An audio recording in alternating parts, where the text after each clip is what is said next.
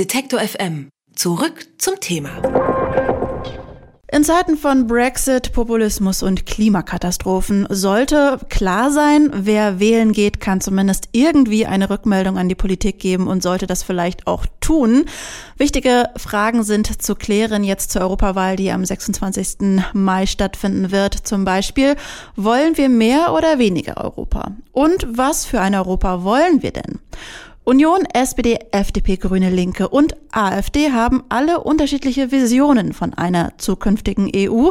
Das haben wir in den Interviews mit den Spitzenkandidaten, die die letzten Tage liefen, gelernt. Jetzt ist Maria Zahn, die die Interviews geplant und vorbereitet hat, nochmal bei mir im Studio, um uns im Anschluss an diese Interviews eine Zusammenfassung zu geben. Hallo Maria. Hallo Juliane. Wie würdest du die Essenz der geführten Interviews zusammenfassen? Worin unterscheiden sich die Parteien? Wir fangen mal mit der SPD an. Ja, also das Spitzenduo der SPD bilden Udo Bullmann und Katharina Barley. Katharina Barley ist ja bisher die Justizministerin. Es ist das erste Mal überhaupt, dass eine Bundesministerin ihr Amt abgibt, um ins Europaparlament einzuziehen. Das zeigt, dass es der SPD um viel geht, Ihr könnte es nämlich bei den Europawahlen ja nicht nur um die Zukunft der EU, sondern eben auch um die Zukunft der eigenen Partei gehen.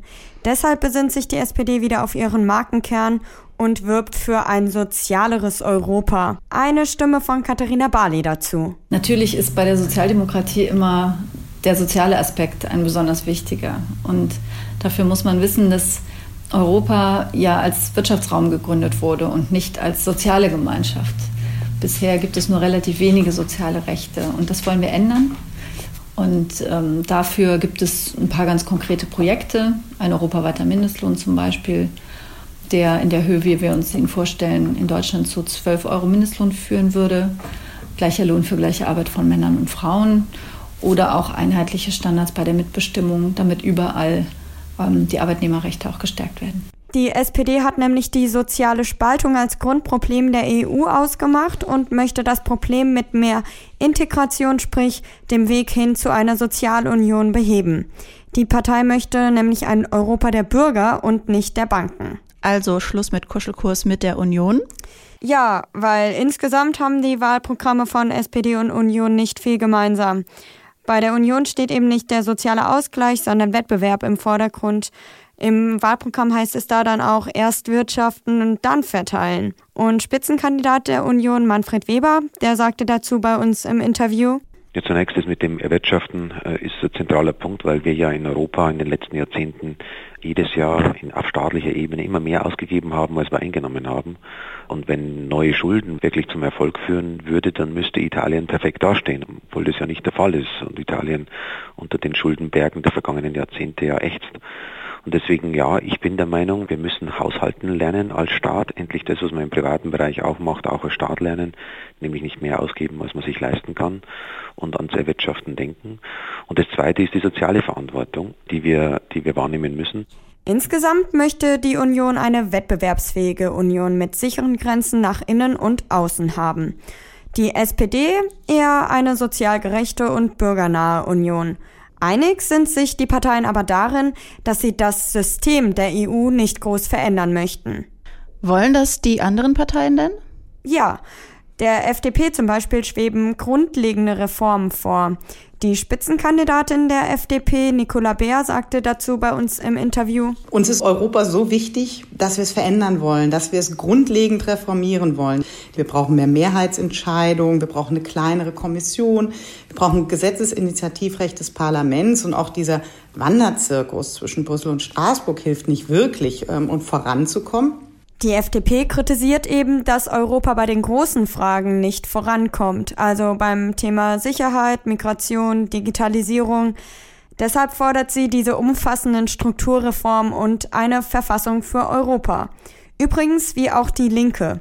Die fordert auch eine europäische Verfassung, die von den Bürgern mitgestaltet wird und sie fordert einen grundlegenden Politikwechsel, sagt zumindest die Spitzenkandidatin Özlem Alef Demirel bei uns im Interview. Wir wollen vor allen Dingen eine gerechtere Politik in der Europäischen Union durchsetzen, denn wir wissen, dass in den vergangenen Jahren die real existierende Politik der Europäischen Union nicht immer im Sinne von allen Menschen waren, die zum Beispiel lohnabhängig beschäftigt sind oder gar Werte wie Humanität und Aufklärung mit Füßen getreten wurden. Kritik an der EU von den Linken ist erstmal nichts Neues. Im letzten Europawahlkampf haben sie eine Anti-EU-Position vertreten. Wie ist es diesmal?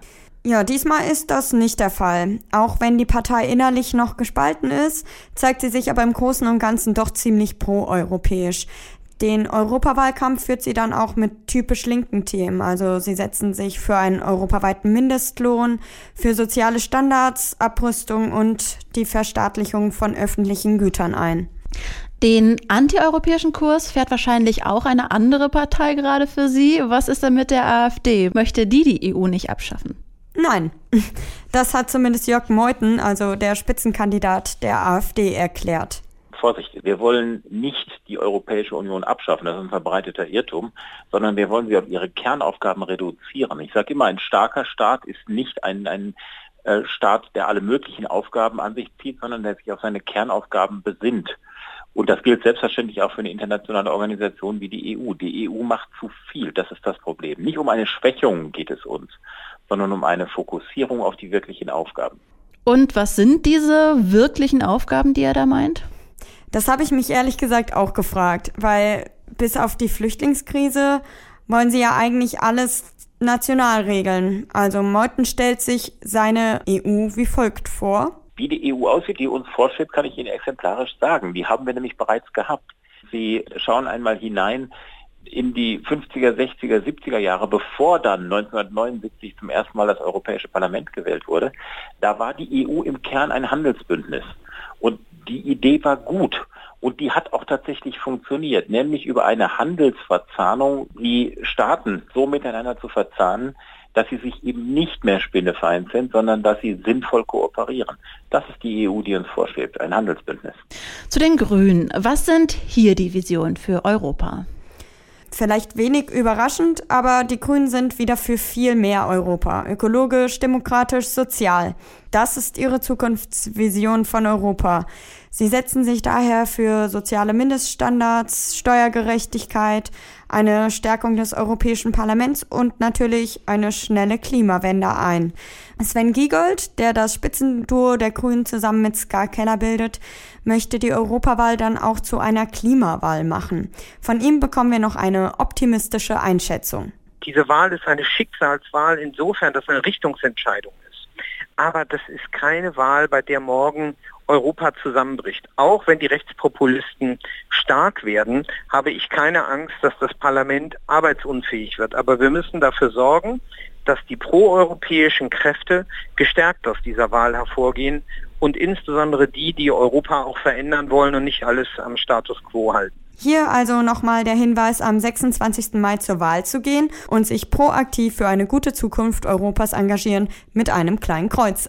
Ich hoffe, wir konnten hier ein paar Informationen parat stellen, die bei der Entscheidung helfen. Das war das Ende unserer Serie zur Europawahl. Danke an Maria Zahn. Alle Interviews in voller Länge können Sie natürlich online nochmal nachhören unter detektor.fm slash Politik. Alle Beiträge, Reportagen und Interviews können Sie jederzeit nachhören im Netz auf detektor.fm.